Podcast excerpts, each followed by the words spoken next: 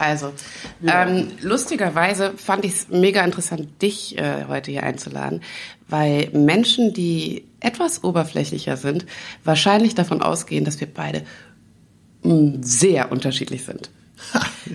Ja, ich gehe auch noch davon aus, aber das muss ja auch nicht Schlechtes sein. Aber wenn du äh, die öffentliche Figur Atze meinst, dann kann es wahrscheinlich unterschiedlicher gar nicht mehr sein. Ähm, ja, also die persönliche äh, Note ist mir da schon wichtiger. Ja. Also ähm, es ist so, dass ähm, man vielleicht, und verzeih mir jetzt äh, irgendwie diesen, diesen Wortgebrauch bei dir und auch, auch Atze erstmal vielleicht denkt, ah, das ist also einer dieser alten weißen Männer. Ja, stimmt. Und rein stimmt. optisch ja. will ich halt äh, die vielleicht noch etwas jüngere schwarze Frau. Ja. Also wenn du das jetzt so sagst, klingt es schon wieder so, als würde es verdammt gut passen. Ja. Aber äh, klar, ich bin alt, ich bin weiß, ich bin der alte weiße Mann, ganz klar. Ja. Ähm, was ich aber feststellen muss, dass du gar nicht so dieser Typ bist, der gerade so verpönt wird. Also besonders deine, auch deine Rolle, Atze Schröder, ich glaube, man muss wahnsinnig viel Verständnis aufbringen, wahnsinnig viel Beobachtungsgabe, um das auf die Bühne zu bringen und in gewisser Form auch so ein bisschen zu parodieren. Weißt du, was ich meine? Ja, ja, und darum ging es mir auch in dieser Figur des öffentlichen Atze Schröders, ähm, das eben zu persiflieren. Also das ist exakt äh, das, wo meine Schwester und meine ältere Schwester und ich uns immer drüber lustig gemacht haben. Typen, die eigentlich total unmöglich sind. Äh, du weißt wahrscheinlich genau, wovon ich spreche, Absolut. gerade in der Jugend, die eigentlich überhaupt nicht gehen mit Cowboystiefeln und äh, veralteten Frisur. Große Fresse und trotzdem mit den Frauen gut klarkommen. Also das, äh, oder die natürlich rumkriegen, sagen wir es so. Ähm, und das war der Ansatz, so eine Figur auf die Bühne zu bringen. Die war ja auch, äh, Atze war ja vor 25 Jahren auch viel greller, lauter, äh, heftiger. Ähm, naja, und ich wollte mich eigentlich nur drüber lustig machen. Vielleicht so ein paar Wochen und jetzt sind es 25 Jahre geworden. Unfassbar. Ja. Ein Vierteljahrhundert. ja. Unglaublich. Dann ist er wirklich alt, der weiße Mann. Ja, ähm, was aber auch sein muss, wenn man ähm, also wenn ich Atze Schröder sehe, sehe ich auch immer eine Person mit einem riesen Herzen. Also das ist das, was du immer geschafft hast, ist dieser Rolle sehr viel Herz mitzugeben. Deswegen kommt er wahrscheinlich eben auch so gut klar. Ja, ich denke mal, das gilt für alle Komiker. Äh, selbst wenn man die gemeinsten Sachen auf der Bühne sagt, äh, Gervais zum Humor zum Beispiel, du merkst trotz aller Boshaftigkeit, dass er ein Riesenherz hat. Und Rudi Carell hat es früher schon gesagt, wenn du kein großes Herz hast, brauchst du als Komiker gar nicht auf die Bühne gehen. Und das macht's eben aus. Äh, also jedem, der mit Stand-up-Comedy jetzt noch anfangen will, kann ich nur sagen, äh, mach das herzlich. Und da kannst du auch die schlimmsten Sachen sagen. Du wirst, äh, du wirst den Weg in die Köpfe der Leute dann finden. Daran werde ich mir auf jeden Fall ein Beispiel nehmen, wenn ich das versuche. Ja, das äh, kannst du dich ja selber dahingehend überprüfen. Wenn jemand dir nicht sympathisch ist auf der Bühne, dieses typisch amerikanische Likeable, dann hörst du dem nicht mehr richtig zu. Hm. Also ist schon, du bist ja mit Caroline Kibikus gut befreundet ja. und arbeitest ja auch mit ihr zusammen. Und da ist das ja auch so, man mag die unheimlich. Ja.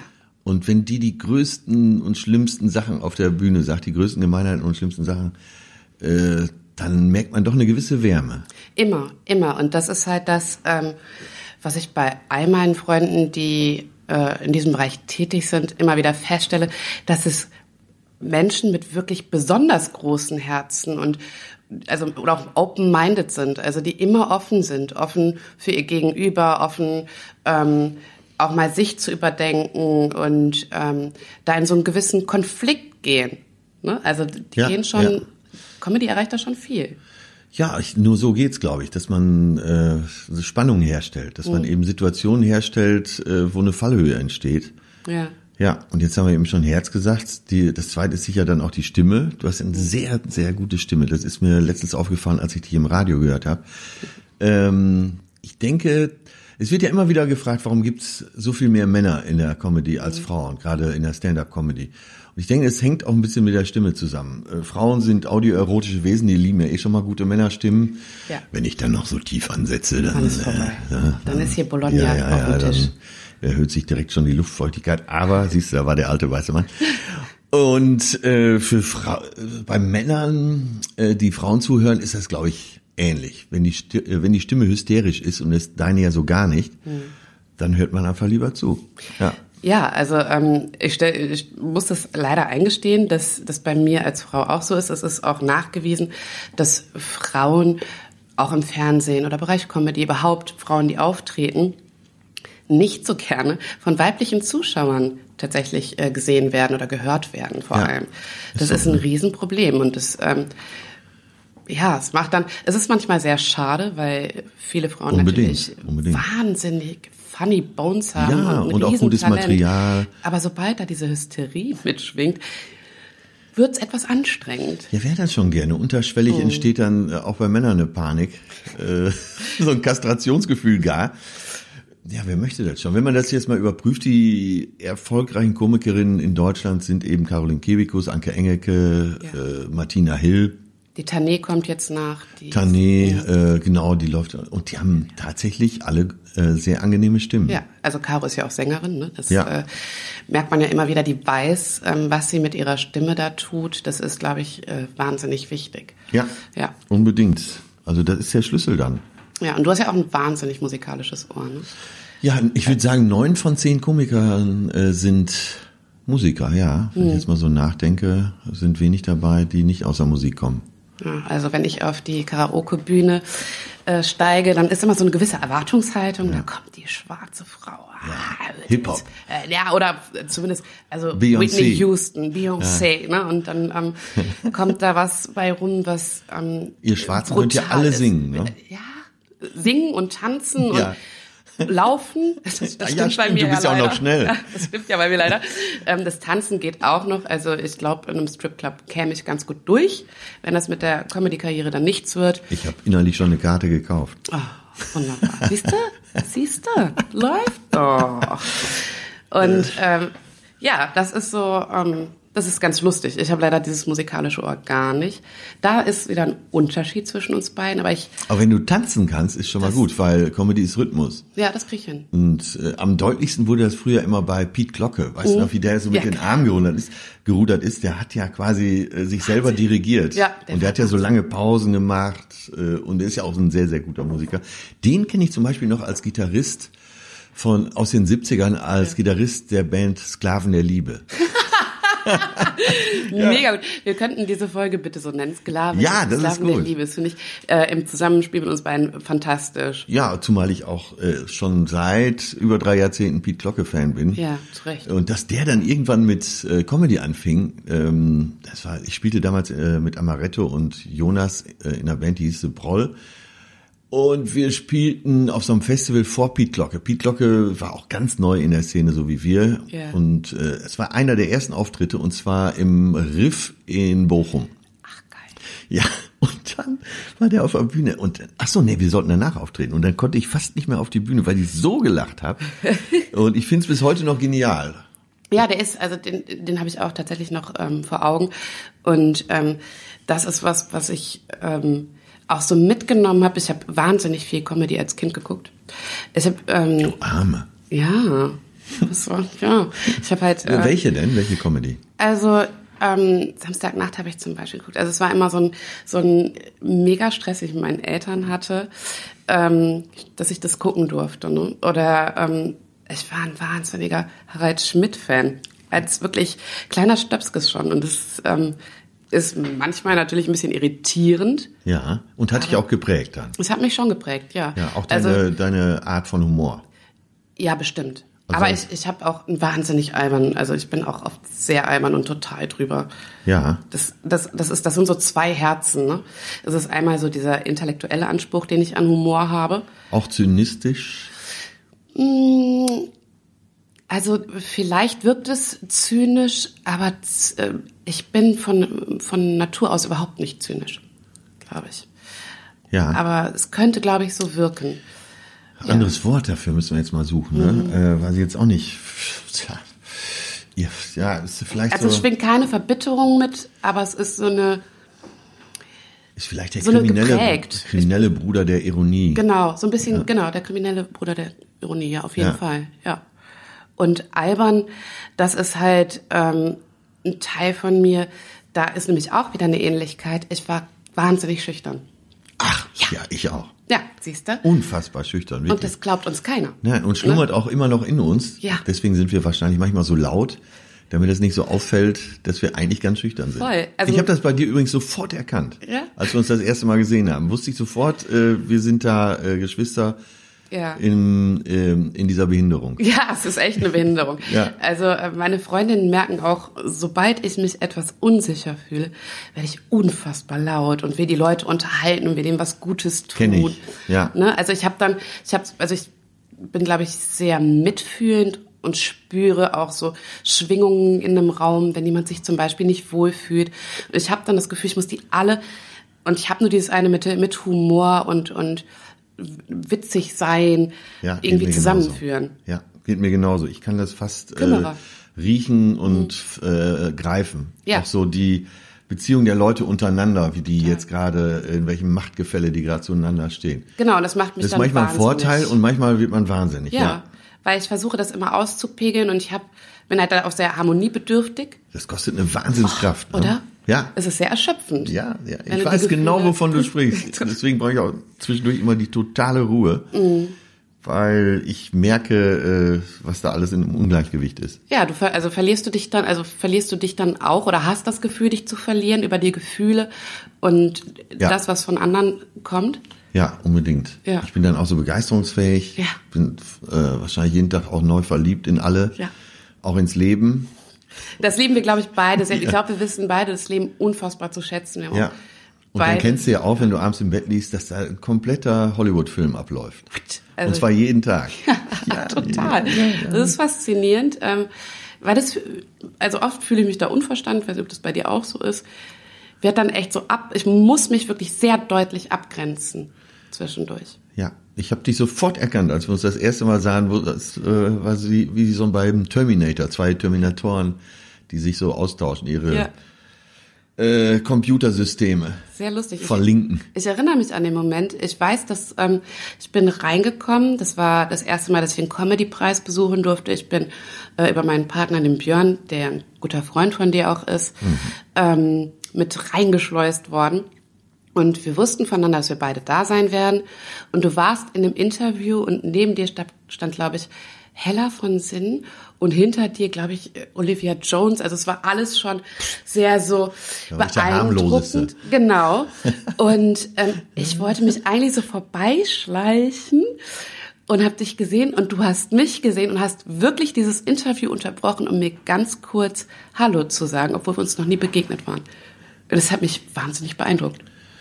Ähm, ja, ich kann mich zwar nicht mehr dran erinnern, aber äh, ich weiß, es gab einen Moment, wo wir, äh, wo sich unsere Systeme äh, unwiderruflich verlinkt haben. Ja, ja, da war so ein bisschen um uns geschehen. Ja, genau. Passiert. Ja, sowas so gibt's, muss das ne? sein. Menschen sehen sich und Ja. mögen sich dann. Und das dann. Oder nicht. Genau. Und manchmal finde ich, ich finde gerade die Entwicklung sehr interessant, dass, wir haben ja vorhin schon drüber gesprochen, ähm, anscheinend diese Welten, der alte weiße Mann, die junge schwarze Frau, irgendwie angeblich nicht mehr zusammenpassen. Aber das ist ja äh, auch Schwarz-Weiß-Malerei im wahrsten Sinne des Wortes natürlich, aber äh, da, somit dann eben auch Populismus. Ja. Es gibt ja Populismus in jede Richtung Natürlich. und ich denke, äh, wenn man Leute einfach so eben in diese Schubladen steckt, da fängt schon mit an. Und gerade die Grautöne verschwinden ja so nach und nach. Entweder bist du in dem Lager oder- und in dem Lager oder in dem Lager. Und die Lager stehen sich mittlerweile unversöhnlich gegenüber. Das ist absurd für mich. Total, oder? Ja. Also das sind für mich Situationen, die so nicht sein müssten, die fast künstlich erschaffen werden. Und ähm, bei mir ist es wahrscheinlich ganz anders als bei dir. Du hast diese öffentliche Person Atze Schröder geschaffen und auch die wird jetzt in so eine Schublade gesteckt. Ne? Ja. Und ähm, wie ist das manchmal für dich aushaltbar, wenn das so missverstanden wird? Naja, ich bin ja selber nicht ganz unschuldig, weil äh, ich natürlich genau das auch bedient habe. Und das, darum ging es mir ja auch, genau diesen Typen zu zeigen. Ähm, deswegen kann ich da ganz gut mit leben. Ja. Wenn mich privat jemand äh, in solche Schubladen stecken würde und auch nicht wieder rausholen würde, dann wäre es für mich selber fatal, da würde ich sehr drunter leiden, aber so nicht. Nee, das ist so, als wenn Götz-George den Schimanski spielt. Der rennt ja oder rannte ja sicher auf Sardinien auch nicht in diesem Park herum. Also ja. da habe ich eine Distanz. Das äh, trifft mich überhaupt nicht. Du kannst äh, den öffentlichen Atze beschimpfen, wie du willst. Das erreicht mich nicht. Sehr gut. Das ist äh, eine sehr gute Herangehensweise, einfach auch um sich zu schützen. Ne? Ja, ja, sonst äh, würde ich auch verrückt werden. Ja. Ja. Also das ist auch was, was ich sehr klug finde, dass du das ähm, so gemacht hast. Das wirkt sehr klug, äh, hat sich so ergeben. Also ja. diese diese sogenannte Comedy-Karriere, die ich gemacht habe, die war nicht von langer Hand geplant. Da hat sich eins zum anderen gefügt. Äh, Im Gegenteil, am Anfang bin ich davon ausgegangen, das, das machst du jetzt hier so ein paar Wochen äh, für so ein paar Partys über den Sommer, vielleicht das ein oder andere Festival oder so als Pausenclown. Die Umbaupausen überbrückst, was ich auch tatsächlich damals gemacht habe. Und da bin ich nicht davon ausgegangen, dass es länger dauert. Ich hatte damals auch noch eine ganz billige Oma-Brille auf dem Kopf habe ich, hab ich, hab ich gehört. Mit Fensterglas, also so, so oder so dicken Gläsern. Und ja, die war wahnsinnig dann, die, schwer, ne? Ja, die kam dann später, also okay, diese, das war diese der, Brille. Na, aber die Fan. war auch so. Okay. Die, die war auch so. Ich ja. habe mein Publikum gar nicht gesehen, weil die Gläser so dick waren. und ich komme in meiner nicht, Welt, weil ich meine Brille einfach nie trage.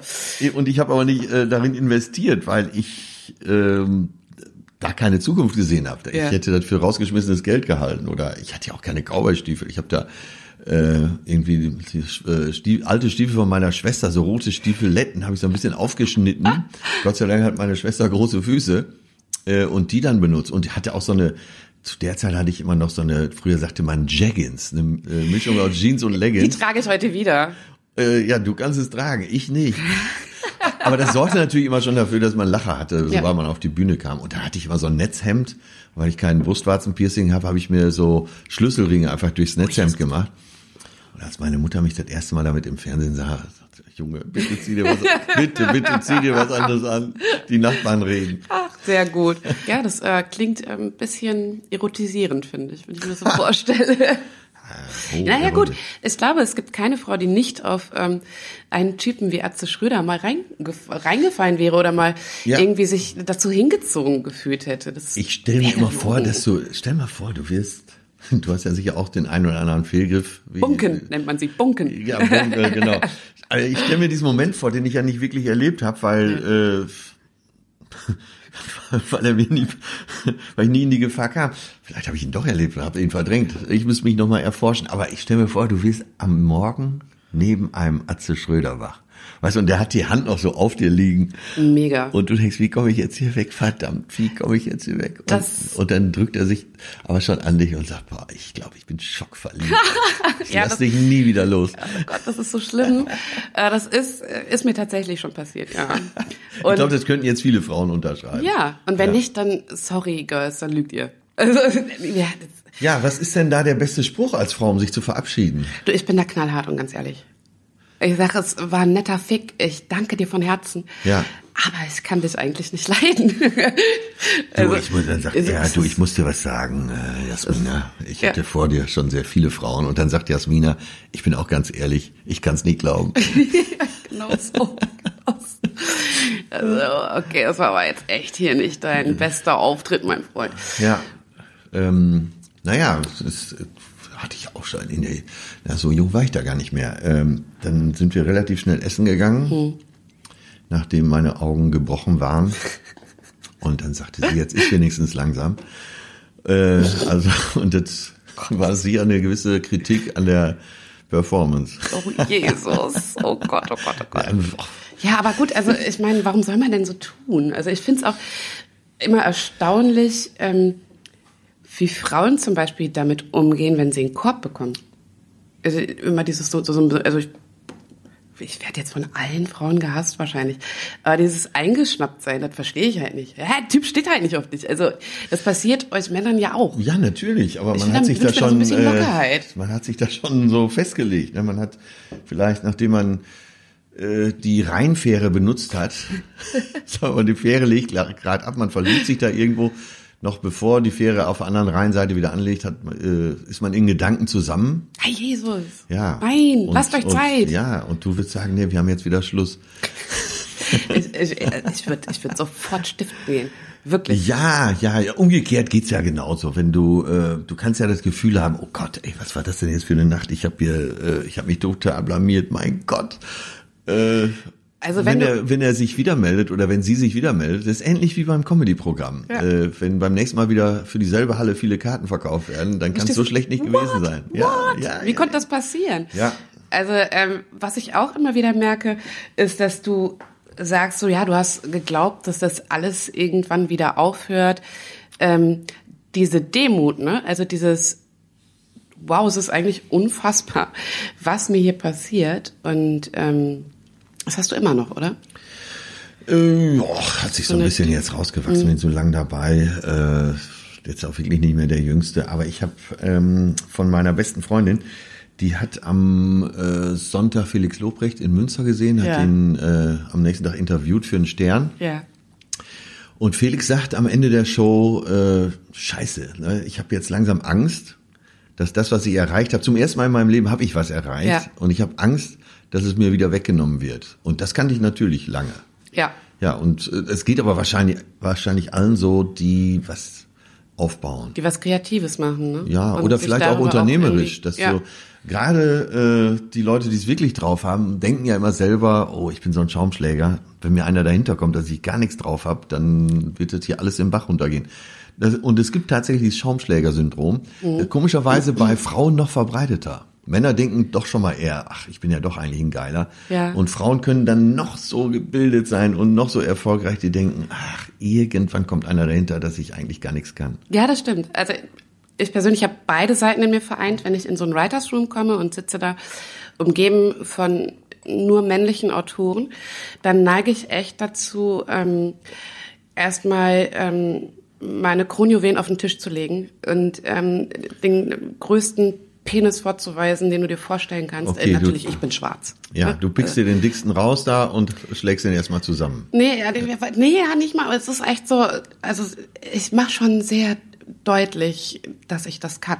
Ja, okay, ich Und verstehe dass ich da zurecht sitze. Ja. Ähm, Mickey hat letztens äh, in einem Interview mit Sophie Passmann gesagt, dass äh, weibliche Autoren ähm, durchaus auch furchtbar anstrengend sein können. Und ich fühlte mich sehr angesprochen. Aber geht wahrscheinlich auch nicht anders. Ich weiß ja, äh, jetzt bist du auch noch mit dem ähm, Star-Autor äh, liiert. Richtig. Ähm, die haben natürlich auch alle Sprüche drauf, ist klar. Jetzt Ja. bist du aber andererseits auch ein Kind des Ruhrgebiets, äh, erweitertes Ruhrgebiet. Ja. Du weißt ja, im Ruhrgebiet kommt es drauf an, wie schnell man zieht, verbal. Durch und durch, ja. Da hast du ja natürlich auch ein bisschen was drauf. Äh, ich kann mir die Situation schon vorstellen. Autoren können sehr zynisch und sehr äh, gemein sein, spontan gemein sein. spontan gemein und vor allem sind sie alle wahnsinnig von sich selbst überzeugt. Ne? Also die, Ja. ähm, manchmal bin ich erstaunt darüber, dass die Künstler selbst fast zurücknehmender sind als die Autoren drumherum. und manchmal passiert, also gerade im Job passiert mir das auch durchaus. Und dann sitze ich aber wieder da, ich dann alleine arbeite, Dinge erarbeite. Ich so, ey, gleich ruft doch jemand an und sagt äh, irgendwie, Girl, bitte, bitte, bitte lass es. Du kannst es nicht. Aber das ist ja immer die Angst von allen. Und bei Autoren, das Gemeine am Autorendasein ist ja, dass wenn der, den du da beschreibst, äh, mit deinen äh, Informationen versorgst, mit deinen Gedanken versorgst, wenn der Erfolg hat, dann hat er den Vol Erfolg alleine. Ja. Der dankt, äh, wenn er ein netter Kerl ist, äh, bei irgendeiner Preisverleihung noch seinen Autoren, aber das war's dann. Du, ne, du hast ganze Arbeit geleistet, aber den, die Ernte fährt jemand anderes ab. Naja, und wenn es schief geht, dann sind die Autoren die Arschgeigen. ne? Natürlich. Wir brauchen neue Autoren, um Himmels Willen. Das ist so ein, Natürlich. hat so ein bisschen was von äh, Bundesliga-Trainer. Ja. Ähm, das ist ein, ich stelle mir das schon anstrengend vor. Aber wie es im Autorenbüro aussieht und welche Stimmung da ist, weiß ich natürlich, klar.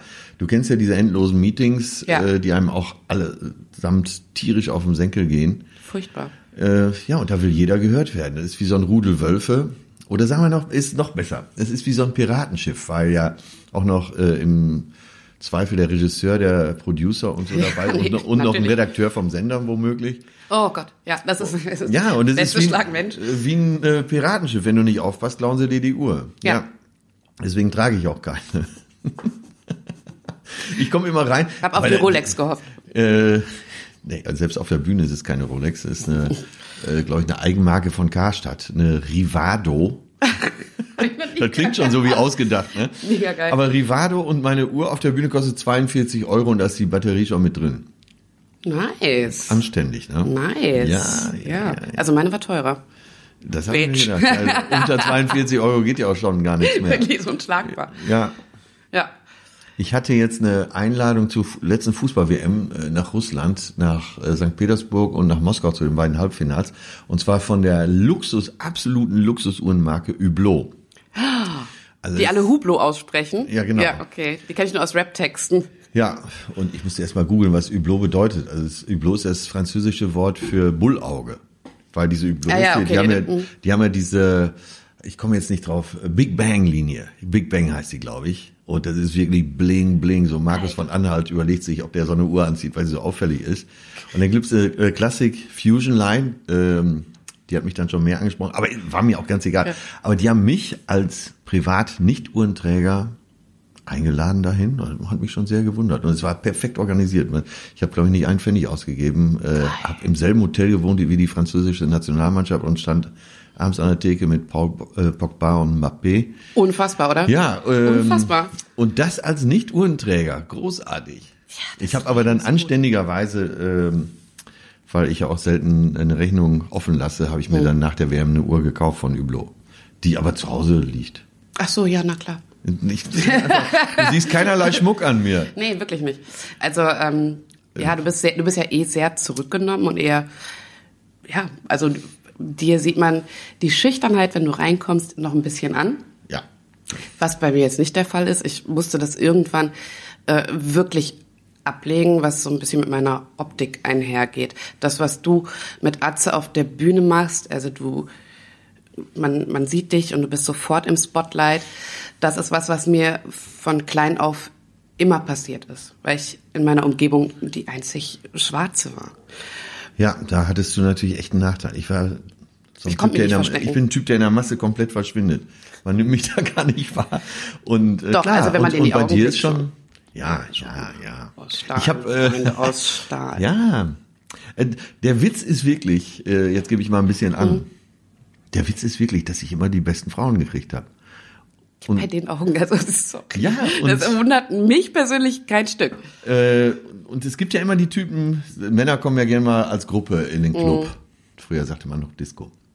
So, und dann gibt's ja einmal die äh, Baggerabteilung, die stürmt sofort los und versucht, irgendwelche Bambis äh, zu reißen.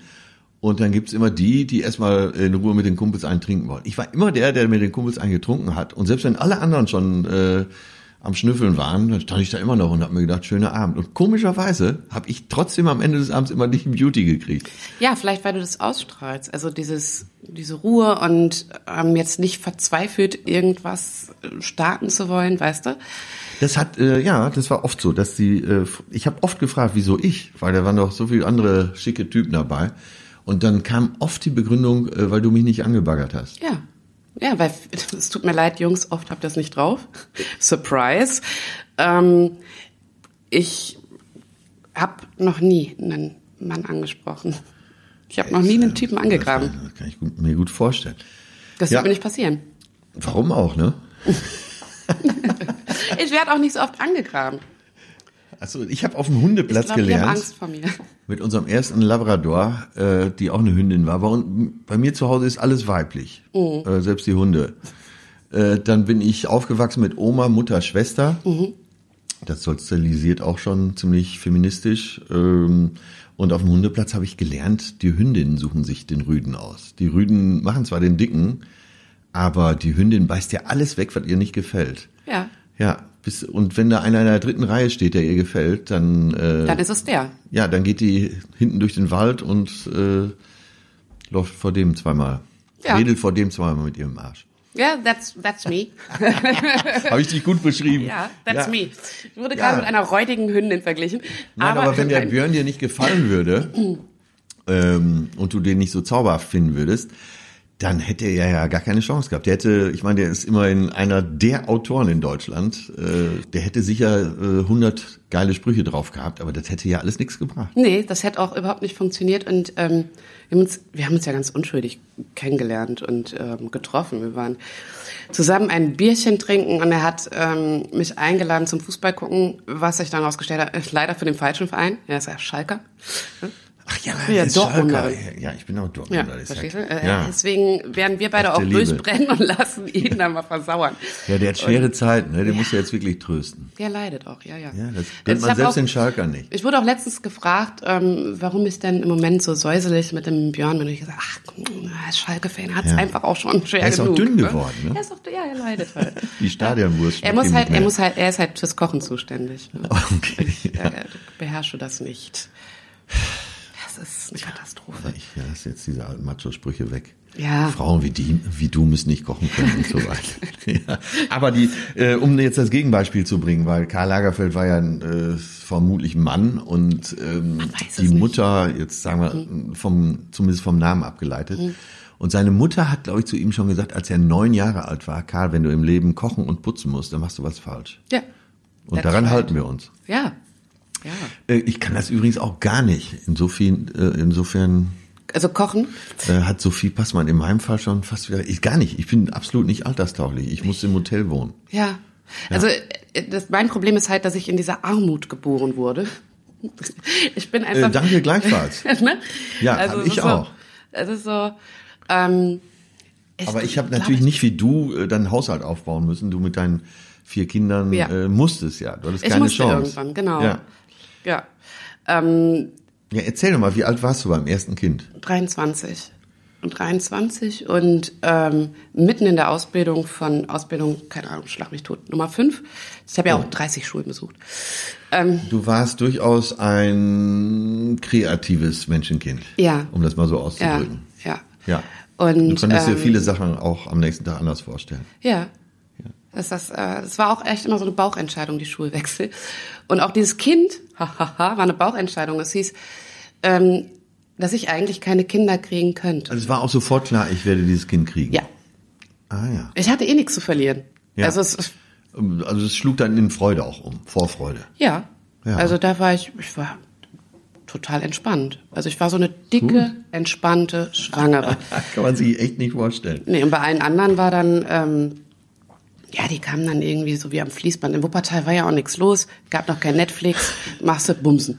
Ja, Immer wenn die Schwebebahn ausfiel, wurde gepoppt. geknattert. Und ich habe halt Dyskalkulie, das heißt, ich kann den Eisprung einfach auch nicht berechnen. Ja. Die Na- Natur anscheinend schon. Ja, und äh, dann waren das alles Treffer. Wahrscheinlich, weil du so viel GV hattest. Ja, ja, ja. GV an sich, also Bumsen ist halt echt eine gute Sache. Es macht aber viel Arbeit. Ja, nee, ja, ich, also ich lass machen. Ja, okay.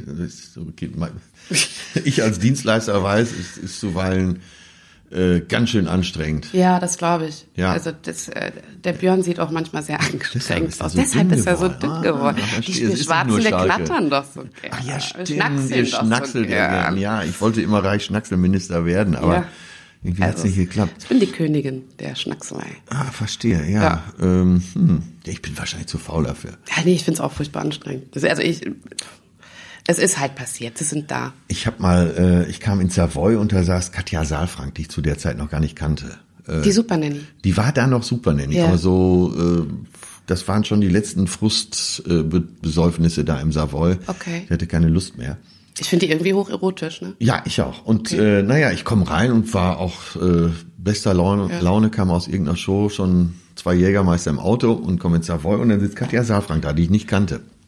Ich sag, super, die ist super Nanny, äh, Katja Saalfrank. Und die ist ja auch so offen, die ist, ja ein ganz, die ist ein ganz offener Typ. Ähm, die wäre auch noch was hier für deinen Podcast. Die ist eine äh, ganz zauberhafte, schlaue, hübsche Frau. Ja. Ähm, das wusste ich aber alles noch nicht, sondern äh, fand das einfach lustig, da mit dem Spruch an die Theke zu gehen, guck mal, die Super Nanny, äh, mit dir wollte ich immer schon mal ins Bett. Und dann sagte sie, ey, ey, ey, langsam, können wir gerne machen, aber erst einen trinken. Mag sie jetzt schon. Ja, ja, und das, äh, das fand ich auch sehr souverän und da war es vielleicht so halb zehn abends. Ja, da hatten wir einen Bombenabend. Wir haben Tränen gelacht und hatten Spaß ohne Ende. Und dann so um halb vier habe ich gesagt, äh, ich wusste nicht, dass halb vier ist. Ähm, das heißt, Weil du keine Uhr trägst. äh, genau, genau. Einfach so aus dem Gefühl, ich, war, ich wurde müde. Sagt du, äh, wir hatten noch eigentlich noch was vor, ne? Wollten wir nicht miteinander schlafen? Und dann guckte sie auf die Uhr, so, so ein paar Sekunden und sagte, ach, weißt du was, Atze, es ist zu spät. Lass uns das vertagen. naja, und dann äh, später haben wir uns nochmal in Berlin getroffen und da habe ich auch ihren Mann kennengelernt, äh, den Christian der ein super Typ ist, ein Wahnsinnstyp, ja. ein Wahnsinnstyp. Also das, du kannst dir gar nicht vorstellen, was das für ein toller Kerl ist. Du stehst ja eh so auf Augen bei Männern. Ja. Der hat tolle Augen, der ist sieht gut aus, der ist unfassbar charmant, der ist extrem gebildet, der ist ein höllisch guter Pianist, der spricht fünf Sprachen fließend. Der war zu der Zeit der Geschäftsführer des Schleswig-Holstein Musikfestivals da mit Justus okay. Franz. Ähm, und ein Teufelskerl. Und dann, ähm, naja, sind wir essen gegangen und es war im Sommer, wir saßen draußen beim Italiener. Und dann haben die äh, beiden sich so eine Flasche Wein reingeschraubt. Und da hast du gesehen, äh, dass sie, die waren ja schon lange zu der Zeit verheiratet, mhm. bestimmt 20 Jahre, die haben auch vier Söhne. Ach. Und dann, das ist auch eine Quattromilch. Ja, und dann haben die so unterm Tisch Händchen gehalten ja. und dann hast du einfach nur ein gutes Gefühl gehabt. Und bis heute äh, sind wir sehr, sehr gut befreundet. Also sowohl mit Christian mhm als auch mit äh, Katja. Ja, da steckt auch viel Vertrauen, äh, glaube ich, hinter, wenn man dann äh, vielleicht hat er wird ja wahrscheinlich deine Geschichte auch gehört ja, haben ja, von euch. Ne? Sie hat ihn am nächsten Tag und, sofort angerufen, hat genau. ihm das erzählt und er hat auch direkt äh, bei denen ist halt gar keine Frage. Ja. Also die können, äh, deswegen können die auch ganz befreit aufspielen, weil äh, das wäre nie eine Frage, glaube ich, bei denen äh, mit jemand anderem was anzufangen. Ja, also es ist, äh, glaube ich, das, was ich äh, mit Björn. Du bist ja auch wahrscheinlich nicht, ver, nicht verführbar zurzeit. Außer von mir natürlich. Natürlich. Ja. Äh, nee, eigentlich nicht. Nee. Also ich bin, ich bin angekommen. Ja. Ne? Ja, also es ist so, auch. Ja. es ist so das erste Mal in meinem Leben und das ist auch das. Du strahlst auch eine Ruhe aus, wirklich. Ja. Das, das vermutet man gar nicht. Und, und das bei so, dir, ne? wenn man das so, ähm, wenn man sich so beobachtet oder meinen Auftritt im, im, im, Internet oder was auch immer, man vermutet es gar nicht, dass ich so ruhig bin. Ne? Nee, du ähm, haust ja schon mal gerne auf den Tisch, ne? Ja. Mit flacher Hand ja. äh, in den Scheißehaufen, der auf dem Schreibtisch liegt. Ja, da habe ich schon Krawallnudel, aber daheim eigentlich gar nicht. Da ist der Björn schon äh, eigentlich eher der Widere von uns beiden. mhm. Ja, okay. Und äh, das lasse ich ihm aber auch. Also ja, ich finde, das, das, ist, das ist halt was. Wir können uns echt so sein lassen, wie wir sind. Und es ist auch zum ersten Mal ein Mensch, der mir gegenüber ist, also ich habe die Erfahrung mit Ex-Partnern, dass sie es nicht immer ganz so gut weggesteckt haben. Meine, also dieses, was ich nach außen darstelle und was ich aber zu Hause in den eigenen vier Wänden bin. Das haben die konnten die nicht gut trennen. Ja, ich glaube schon, dass du einen Typen brauchst, der mit sich selbst im Reinen ist. Ja. Und das ist der Björn, ja. Hm. Und ähm, jetzt noch mal mehr. Wir, ja. wir arbeiten uns echt aneinander ab. Ja, ich finde es ja gut, wie du weißt, dass der Björn äh, mit einer vierfachen Mutter zusammen ist. Du weißt ja, was mein erster Spruch war. Dann kannst du ja nächsten Vatertag mit auf die Tour fahren. Ne? Und das war für ihn das schönste Geschenk. Ne? Das hat er so voller Stolz und voller Liebe erzählt. Ähm, weil also ich hätte natürlich erwartet, dass, ihn, dass alle die Hände über den Kopf zusammenschlagen und ihn warnen und sagen, bist du denn wahnsinnig? Ja, bei Parship wärst du der Ladenhüter. Äh? Vier Kinder. Gar nicht, das ist ja das Interessante. Ja? Gar nicht. Warst du bei Parship? Nee, brauchte ich nicht. Ja. Es war immer sehr offensiv mit, mit, ähm, ja. mit den vier Kindern. Aber ich stelle mir gerade vor, also ich als Mann scroll jetzt durch Parship, äh, elf Minuten lang, also die volle Distanz ja. sozusagen und sehe dann hier äh, die Super Milf Jasmina und dann ja. steht da vier Kinder. Ui. Also ich hätte es nicht gemacht. Dann steht da ja äh, so und so wie Kinder, wie viel ja. im eigenen Haushalt lebend. Ja. Da steht bei dir vier Kinder, drei in. im eigenen Haushalt leben. Ja. Äh, da denkst du, na ja, da wird es halt ein bisschen schwierig mit den Stunden zu zweit. Ne?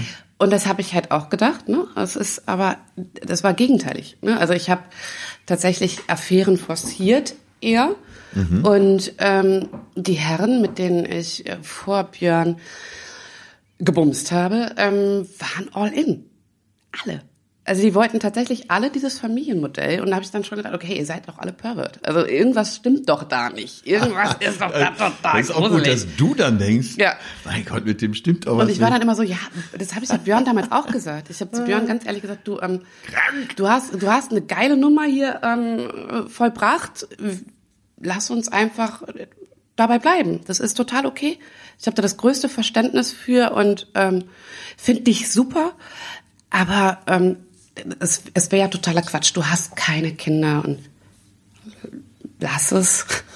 Ja, und du kannst ja, mich so haben. Und er war so, nein. Der ist ja auch kinderlieb. Das ja. halt, hilft der ganzen Sache natürlich. Das bist du aber auch. Hm? Ja. Ja. Ja, ja, ja. Ja, ja schon. Schon. Ah, schon ziemlich sehr, ja. Ich versuche gerade hier äh, unter der Decke zu halten. Ich bin verrückt nach Kindern. Ja, ne? Ja. ja also ich hätte es auch gemacht. also ich bin dein Plan B. Got it. Got Jetzt it. hast du ein Backup. Nein, aber den habe ich ja schon immer. Seit der ersten Sekunde. Ja. Und ich habe ja auch gesagt, dass ich es schamlos ausnutzen werde.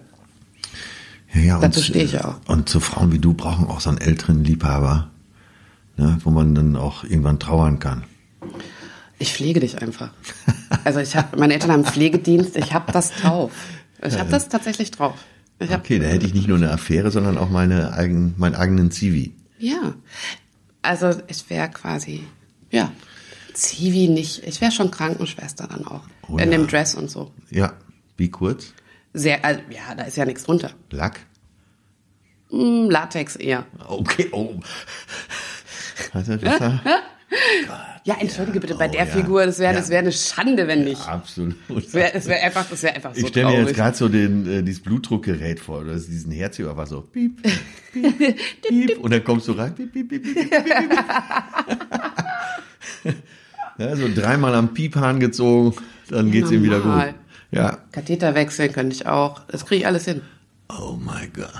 Ja. Mir läuft hier gerade das Wasser im Munde zusammen. So, und jetzt weißt du, warum der gedacht hat, okay, die alte nehme ich. Kann sein, dass ich früher ins Gras beiß, aber es Ja. wird schön.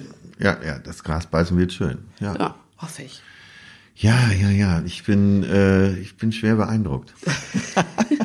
Du beeindruckst Mein mich. Kopf, mein Kopfkino ist schon wieder unterwegs. Ja, das ist ja was, äh, was, äh, was uns wahrscheinlich auch wieder vereint. Wir beide sind, glaube ich, äh, wir beobachten Aber da, da sind wir natürlich auch zu laut eigentlich. Im Kopfkino? Ja, also bei dem, was wir jetzt gerade betrieben haben, solche Situationen beschreiben, äh, wir haben wahrscheinlich auch schon fast wieder an den Hörer gedacht, wie wir den äh, in so einen erotischen Film verstricken können. Mm, Ich glaube, unsere herzliche Seite, unsere herzliche Verbindung ist doch mehr als die erotische. Total. Ja. Aber ich meinte eigentlich eher dieses, ähm, das Beobachten von Menschen, von Situationen, das meine ich auch mit Kopfkino. Natürlich auch, äh, wir sind Menschen, natürlich äh, auch sexuell, aber vor allem dieses ähm, sich auf Menschen einlassen, sie lesen, daraus, daraus Comedy zu machen. Mir fällt gerade was ein, das muss Ja. ich dir unbedingt erzählen. Äh, Und, und zwar äh, hat Gabi Köster mir selber erzählt. Gabi Köster kam damals äh, als Urknudel, als Kölsche Praline äh, in die Männerdomäne Sieben Tage, Sieben Köpfe. Stimmt, ja. Und das war ja, ich meine, das waren ja, das waren ja so richtige Knallköpfe da. Das war herrlich, das hab ich auch Bernd, Bernd. Stelter und äh, wie sie alle heißen. Und Macho-Sprüche ohne Ende. Rudi Carell natürlich der schlimmste von allen. Und Gabi, Gabi Köster kommt rein, sagt Guten Tag zu Rudi Carell. Und er sagt, äh, ja, mein Name ist Rudi Carell, freue mich, dass du hier bist, Gabi. Der nächste Satz war schon, ich schleck dich in den siebten Himmel. oh. Und so ist äh, und, und so ist das sofort entstanden, dass sie, die war ja auch immer sehr selbstbewusst und die hat dann sofort gesagt, hör mal, du Silberpüdelchen, was willst du denn, ne? Du bist ja irgendwo ein Kopf zu klein. Die ist so gut, ne? Ja. Ähm, Unfassbar. aber ey, Hammer, ne? Das wird so- Selbstbewusstsein auch, sich da so hinzustellen und sie so anzumachen, ne? Ja. Ist ja beide, für beide krass. Da willst du heute schon fast für den Knast gehen. Ja. Ne? Aber, Ja. Nee, das darf ich nie erzählen. Egal. Nein. Äh, das muss nicht auch noch sein, aber äh, fand ich fand ich dann einen bemerkenswerten Beginn einer Arbeitsbeziehung. Ja. Weil Rudi war ja quasi ihr Chef. Stell mal vor, du bewirbst dich irgendwo und der Chef sagt dir als erstes, ich schleck dich in den siebten Himmel. So, solche Sachen sind mir natürlich auch passiert. und, Ja? Ja. Und es kommt halt dazu, ich habe in einem äh, Porno, also in, einem- in ähm, einem Erotikfachgeschäft gearbeitet. Ach so, im Porno Und- mitgespielt, so fing Nee, der Satz das- an. Nein, da ich krieg so schnell Blasenentzündung, das wäre nichts. Aber ähm, hab halt auch da in, in die, da waren Wix-Kabinen und so. Und da habe ich auch mein Geld mit verdient und da kamen natürlich auch wahnsinnig interessante Sprüche. Ja. Und ähm, da musst du dann irgendwann, also Oh, heute würde ich wahrscheinlich einem Chef äh, einen auf die Fresse hauen. Also das, das wissen die aber auch und deshalb, also passiert mir das Gott sei Dank nicht so häufig. Ja, denke ich mal. Es passiert ja auch Gott sei Dank nicht mehr so häufig. genau. Äh, Also diese öffentliche Diskussion hat ja dann auch wirklich was gebracht, Ja. Äh, was man ja auch tatsächlich begrüßen kann. Ging mir auch immer auf den Senkel, äh, wenn Typen sich da so produziert haben. Ich ja habe so, immer gedacht, wie ungeschickt. ja, und ich fand es auch immer so, wie, also du, du merkst ja dann auch, wie klein die sind. Also das, das ne, Ja. die ganzen Leute drumherum sitzen da und denken, fühlen sich beklemmt und denken, Alter, was bist du für ein Lutscher, Mann? Ja, ich fand dich erst so nett, als du reinkamst und jetzt denke ich nur noch, du bist äh, eine Pfeife, so halt. Ja. Ne? Ja. Ja. Ja, ja genau so. Das ist aber immer so, wenn Menschen, und das, da will ich kein Geschlecht ausnehmen, kein, nichts ausnehmen, keine Hautfarbe, Menschen, die respektlos sind, ja, das ist wahrscheinlich genau der richtige Ansatz. da, da hört es bei mir einfach auf. Und dann kriegen die auch genau das gespiegelt. Also ich bin immer höflich, respektvoll, versuche immer die Grenzen zu wahren. Und selbst wenn ich drüber bin, dann kann man mir das auch immer bitte gerne sagen. Aber wenn mir jemand respektlos, ähm, es ist mir dann auch egal, ob's, ne, also ob das eine, eine schwarze Frau ist, die mir gegenüber respektlos Ja, ja, das hängt ist. nicht oder, davon ab. Nein, null. Du kannst da sicher noch anders mit umgehen. Die, mir tun die Leute dann immer sofort so leid. Ich, ne, da habe ich auch schon den größten Brummbär in den Arm genommen, Hm. äh, der ein Kopf größer war als ich und habe gesagt, ähm, komm runter, du musst dir nichts beweisen, alles Hm. ist gut. Ich habe dich auch so lieb. Ja, das stimmt. Bei manchen ist es aber so, die sind so resilient gegen diese, diese, diese und resistent gegen diese ähm, Kritik, die man eigentlich ja dann gut meint. Ne? Dass, Ja, aber dass diese- manchmal bei, also dass ich da echt das Gefühl habe, manchmal muss man echt richtig böse werden. Ja, da gibt's ja diese zwei Stoßrichtungen wahrscheinlich. Mhm. Ich versuche dann immer, dem so mit äh, übertriebener Liebe beizukommen. Mhm. Dass ich sage, komm doch mal her, was ist denn los mit dir? Mhm. Mir kannst du es doch erzählen. Und das verunsichert die dann meistens auch schon so. Ja. Sie versuchen da vielleicht noch ein, zwei Angriffe, aber wenn du dann sagst, jetzt komm mal runter, alles wird gut. Ne, ich hab dich, ich hab dich lieb, setz dich mal hin, ich gebe dir ein bisschen von meiner Energie ab. Ja. Irgendwas muss ja passiert sein, sonst wärst du ja nicht so.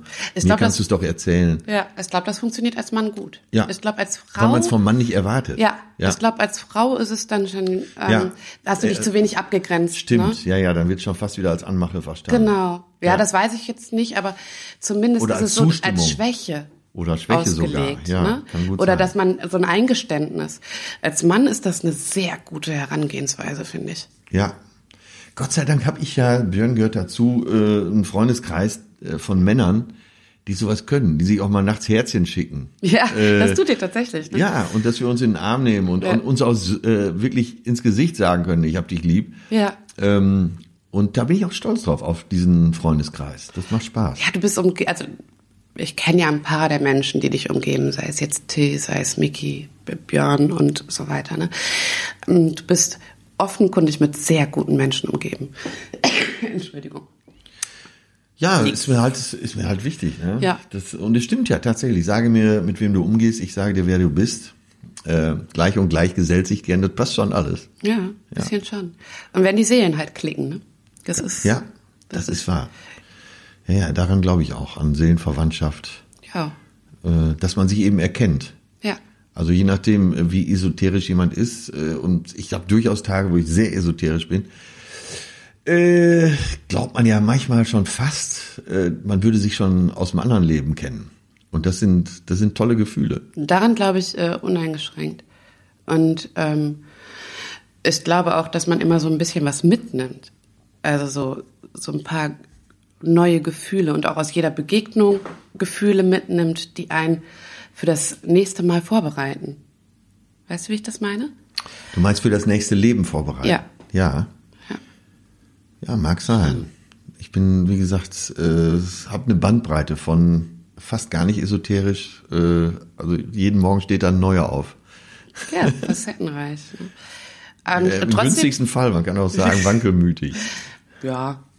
Ach, heute, in unserer heutigen Zeit ist alles immer, man kann alles eigentlich irgendwie an Eigenschaften auch positiv auslegen. Ja, du kannst es ja ein bisschen daran ablesen, wie lange du Freunde hast. Ich habe einen sehr alten Freundeskreis auch. Mhm. Äh, in jeder Beziehung. Aber ich, also ich bin eine treue Seele. Ich habe die Leute immer sehr, sehr lange. Also äh, zweimal im Leben ist es bei mir vorgekommen, dass ich mit Freunden nichts mehr zu tun haben mhm. wollte. Und dann ist auch wirklich bei mir das Buch zu, dann geht gar nichts mehr. Dann schaue ich auch durch den Menschen hindurch. Same, same. Wenn ich den treffe, ja. Aber wirklich nur zweimal passiert, ansonsten bin ich da sehr, sehr treu. Und ich finde es auch einen absoluten Freundschaftsbeweis, wenn ich zum Beispiel hier in der Lanxess Arena spiele mhm. und mein bester Freund ist da und der in der Pause sagt, äh, sprich mal ein bisschen schneller, ich will in die Stadt. Dann weiß ich, der ist, äh, der ist jetzt nicht da, äh, weil er sich da in meinem Glanz sonnen will an dem Abend, sondern äh, weil er als Freund mit mir unterwegs sein will. Ja, was ja auch nochmal gut ist, da auch wieder diese, diese Trennung der öffentlichen und privaten Person. Ähm, das macht es wahrscheinlich auch ein bisschen leichter, das äh, zu sortieren, oder? Ja, unbedingt. Was ich äh, jetzt, wo ich gerade Lanxess Arena gesagt habe, bei der letzten, ich glaube, es war die letzte äh, 1 Live, wie heißt das denn, Comedy XXL? Comedy, Comedy XXL Nacht ja. oder so. Hm? Äh, meine Garderobentür stand offen und durch irgendeinen Umstand saß dann äh, Caroline, ähm, saß Konstanze, ihre Managerin, mhm. äh, und noch irgendeine Frau und noch ein paar andere Typen so bei mir in der Garderobe, mhm. war so ein kleiner Treff. Ähm, das fand ich so super angenehm, dass ja. trotz dieses ganzen Hypes drumherum und dann sind auch 12, 14.000 Leute in der Halle, man aber wie beim Kaffeekränzchen so in der Garderobe so sitzt gut, und ne? sich schön einen erzählt. Deswegen heißt das Ding hier auch äh, Kunkes äh, Kaffeeklatsch. Ach, tatsächlich? Weil das, ähm, tatsächlich, weil ich wirklich Menschen einlade, die mir persönlich wichtig sind, die ich kennengelernt habe, wie du es gerade beschrieben hast, ähm, die umgeben sind von einem riesen Trubel und trotzdem sich die Zeit nehmen und, und diese Liebe nehmen, sich mit dir hinsetzen und äh, unterhalten. Und zwar wirklich tiefgehende, schöne Gespräche. Ja, ich, äh, wenn man sich selber mal erforscht, kann jetzt jeder Hörer mhm. und Hörerin auch äh, mal bei sich machen, äh, welche Podcasts interessieren dich? Ja, eben nicht die lauten, äh, wo du Einspruch nach dem anderen hörst, sondern eher die, wo du dich wohlfühlst. Eben äh, deswegen ist Kaffeeklatsch wahrscheinlich ein ganz guter Titel, wo du denkst, du sitzt an so einem Tisch mit Freunden. Genau, ja. genau. Und so ist es halt auch. Und ähm, diese lauten Dinger, die haben wir ja zur Genüge im Radio, leider. Ja.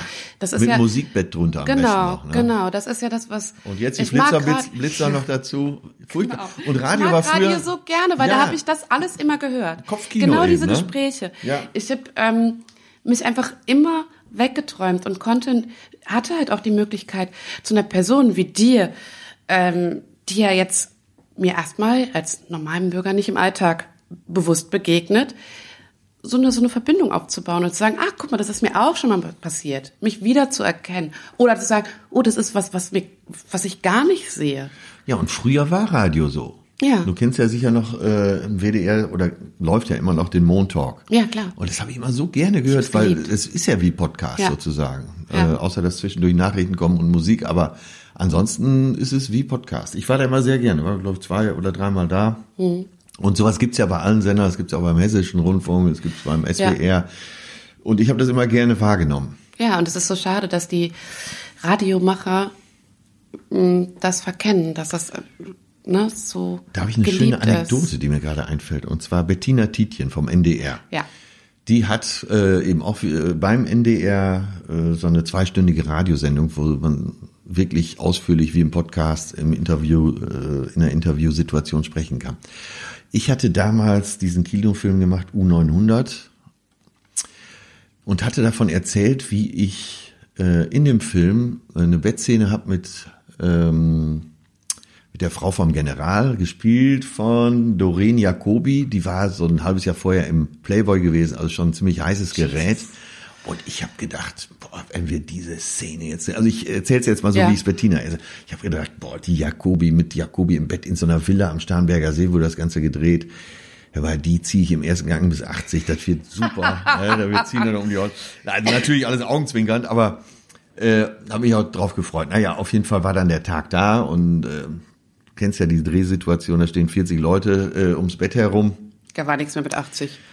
Nee, gar nichts. Da war nicht mal mehr äh, 30 in der Fußgängerzone. Äh, naja, und Doreen und ich mussten lange warten, bis alles eingerichtet war. Wir saßen im Bademantel. Äh, sie hatte irgendwelche Strapse an und so. Sie spielte ja eben die Frau vom General äh, in den 40er Jahren, in den 50er Jahren. Naja, auf jeden Fall, irgendwann war es dann soweit. Äh, und dann sagte Sven Unterwald, der Regisseur, äh, es wäre gut, wenn du es ganz nackt spielen würdest, dann, äh, weil ich musste dann irgendwann fliehen, aus dem Fenster springen, Ja. dann müssen wir es nicht schneiden. Dann hat's mehr Spannung. Naja, okay. auf jeden Fall war die ganze Situation so wahr, wie sie war. Es war ja fast eine Pornosituation, Ja, nur dass noch viel mehr Beleuchter und viel mehr äh, ähm, Kameraleute da waren. Naja, ich sag mal so drei Zentimeter weniger und ich hätte auch die weibliche Hauptrolle spielen können. da hat mir mein vegetatives Nervensystem doch wirklich äh, ein Schnippchen geschlagen. Und Doreen musste auch immer, die machte so ihre Witze darüber. Und wir haben auch wirklich Ja, Tränen gelacht. Naja, auf jeden Fall, die Geschichte erzähle ich im Interview Bettina Tietjen. Und Bettina wollte überleiten zur nächsten Frage. Sie wollte wissen, ob ich jetzt öfter mal Filme mache. Ich erzähle also von dieser Bettsituation. Ja. Und sie will plötzlich wissen, äh, ob ich weiterhin Filme machen möchte. Und sagt, und Atze, hast du Blut geleckt?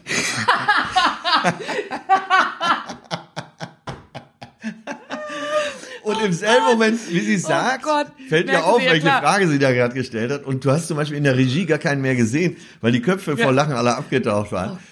Und das ist Und du musst ja dann auch echt irgendwie versuchen, Ja. ruhig zu bleiben, ne? Und das ist so ein Running Gag mittlerweile zwischen uns, ist ja schon über zehn Jahre her. Und jedes Mal, wenn wir uns sehen, äh, sage ich schon vom Weiten, Bettina, ich habe Blut geleckt. Ich hoffe, es ist alles so äh, drin geblieben. Ich hoffe, es wurde nicht irgendwie. Äh, da bin ich überfragt. Ähm, sie hat auf jeden Fall dann. Tietjen, bitte, das muss drin sein. Ja, die Techniker haben es natürlich weitererzählt, auf jeden Ja. Fall. Und im NDR äh, war sie so, sagen wir mal, ein paar Wochen lang so ein bisschen äh, die Lachfigur auf dem Flur. Oh Mann. Ja, und die ist, ach, die ist so nett, äh, wunderbar. Nein, die kann selber auch darüber lachen. Äh, also sie, sie, sie hat wir haben zusammen da während der Interviewsituation Tränen gelacht. Es ist unfassbar. Sag, Wahrscheinlich Bettina, willst du das jetzt Frage wirklich nie- wissen, was nach dem Dreh noch los war?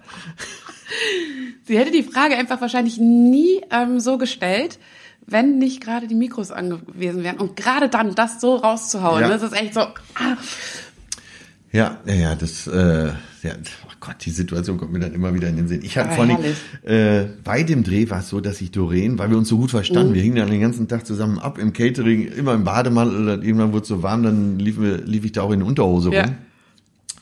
Äh, Jürgen Schornagel, der damals den General spielte, der, glaube ich, schon die 20. äh, Nazi-Rolle spielte in seinem Leben, der kriegte Arme. Besuch von auch bekannter Schauspieler, scheiße, ich komme jetzt nicht drauf, der deutsche Bruce Willis, äh, ähm, vielleicht komme ich klein, ist ja egal. Auf jeden Fall, er kriegte so hochseriösen Besuch und ich lief da den, den ganzen Tag in Unterhose rum. Und die haben immer gedacht, Unterblind, oh, ey. oh Gott, ey, der Schröder. Ja, äh, ich hatte aber Spaß. Und da hatte ich Doreen gesagt, pass auf, wenn wir nachher die Bettszene machen, nimm keine Rücksicht auf mich. Ne? Die, die sollte halt auf mir sitzen. Ich lag da drunter nackt und dann nimm keine Rücksicht auf mich. Ne? Lass, lass, Lass dich gehen, schlag mich, kneif mich. Und das hat die absolut getrau- äh, genommen. Das hat, glaube ich, zwei Wochen gedauert, bis die ganzen Blessuren wieder verschwunden waren. oh mein Gott. Ja, Oh mein Gott. lange ist her. Man sieht so langsam nichts mehr. Ja. Aber wenigstens hast du kein Stunt-Double genommen. Du bist da ganz ehrenhaft einfach. Verstehst du? Ja, Hast ich, das ich musste ja aus dem zweiten Stock springen. Also äh, man Aber sieht ich noch, meine wie ich springe. Okay. Man sieht noch, wie ich springe. Und dann ist Umschnitt äh, auf Stunt-Double. Aber den gefährlichen Akt, den hast du Ja, ja, alleine. also ich wirklich, also Ja. die Blessuren habe ich davon getragen. ja, das dank ist noch ein Frau Satz. Jacobi. Das ist noch ein Satz. Ja, ja, ja, du? Alles ist, gegeben. Ja, ja. Ja, ich hatte Existenzängste einfach.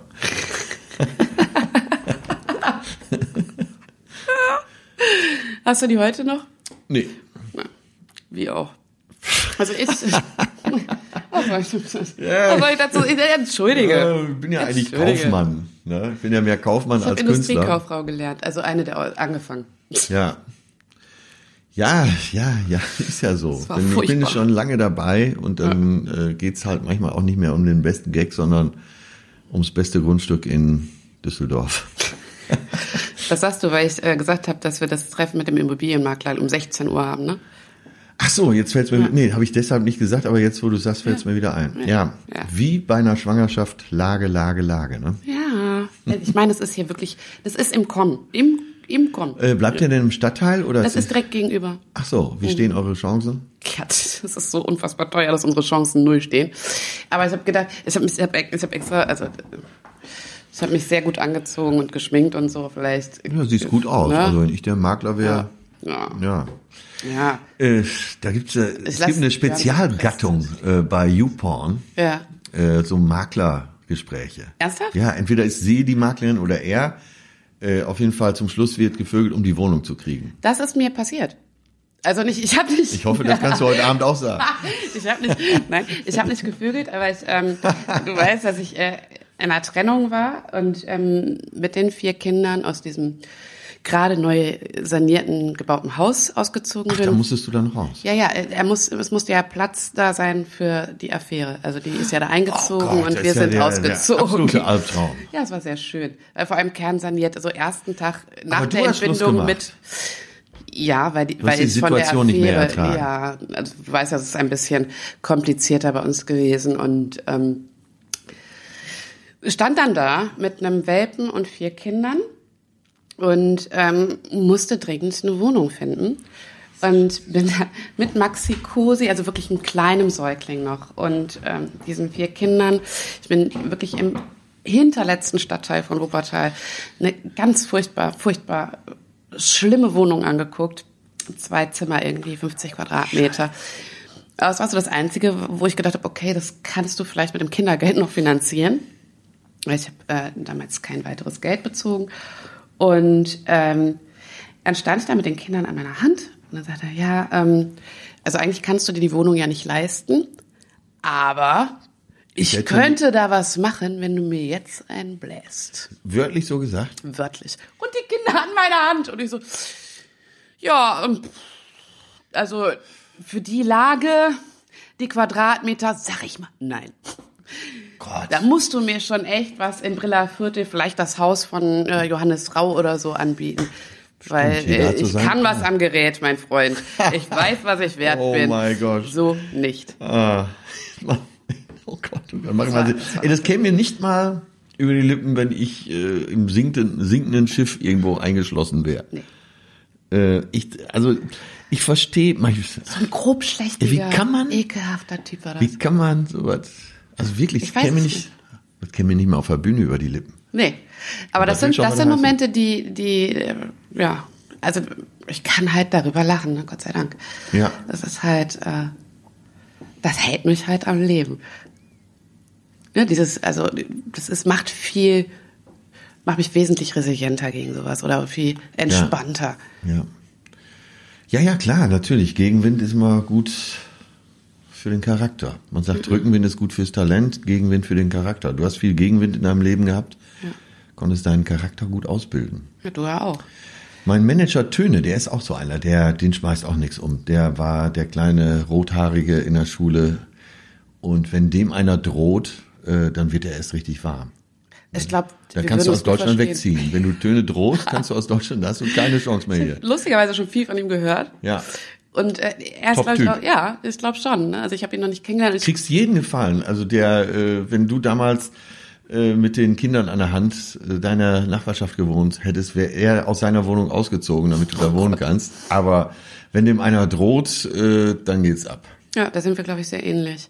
Und äh, lustigerweise mögen wir diese, äh, mögen wir dieselben Menschen nicht. Wir mögen dieselben Menschen und wir mögen dieselben Menschen nicht. Das äh, macht ihn mir schon sehr sympathisch. Scheint Ja. auch jemand mit sehr viel Menschenkenntnis zu sein. Ja, ja, ja, ja. Äh, Ich, das war so ein Beispiel eben für Gegenwind. Ähm, Und da gibt es einige im Bekanntenkreis. Und äh, klar, wenn man in der Situation drinsteckt, dann könnte man gerne darauf verzichten. Ja. Aber wie heißt es so? Du weißt, ich bin Seemann. Äh, Eine ruhige See macht keinen guten Seemann. Ja, das stimmt. Ja, aber wenn du in so einem Sturm drin steckst, ich bin mal mit so einem ganz kleinen Bötchen von noch nicht langer Zeit von äh, Barcelona nach Mallorca rüber gedüst, bei bestem Wetter und null Wind und genau auf der Hälfte, es sind so ungefähr 100 Seemeilen, so nach 50 Seemeilen äh, kam der Sturm. Und es war wirklich unfassbar. Man hat teilweise nur noch, man war in so einem Wellental und da hast du nur noch so zwei Meter Himmel gesehen. Oh Jesus. Oh Gott, oh Gott, oh Gott. Oh Gott. Aber wenn du abends dann irgendwo da im Hafen überlebst, äh, überlebend ankommst, dann bist du natürlich der König. Ja, klar, ne? dann war geil. Ja, locker, ja, klar. Ich lass mir davon keinem mehr was über Sturm erzählen. Ne? Und im nächsten Ja, Sturm jetzt scheißt du wirklich wieder in die Hose. Mal, ist ja klar. Jedes Mal. Ja. Jedes Mal. Also, ähm, ja, so ab und zu mal ein bisschen Gegenwind tut ganz gut. Ja. Du hast schon alle Winde dieser Welt gegen dich gehabt und hast jetzt mal ein bisschen Rückenwind. Das ist auch Ja. gut. Das ist total schön und das nehme ich auch so mit und ähm, ich spüre ganz viel Rückenwind von den Menschen, die mich umgeben. Einer dieser Menschen bist du. Danke dir. Bitte. Ich hoffe, ich enttäusche dich nicht irgendwann groß. Nein. Ist ja auch dann immer eine Verantwortung. Um Gottes Willen, nein. Du sagst, Ich von hab- dem hätte ich das nie gedacht. So Nein. ein Fix. Nein. Es, bleibt, es, es reicht einfach, wenn du der bist, der du bist, äh, ehrlich und ähm, jemand. Aber das der- ist das Schlimmste, der zu sein, der man ist. Das ist äh, am schwierigsten. Ja, ich weiß. Aber Das von mir, darfst, von mir darfst du das sein. Ja. Ich bin auch ich vor dir. Versprochen. Das ist gut. Das ist eigentlich auch ein schönes, schönes Schlusswort. Das ist ein ne? schönes Schlusswort, Wir ja. versprechen uns gegenseitig keine Arschlöcher zu werden. Genau.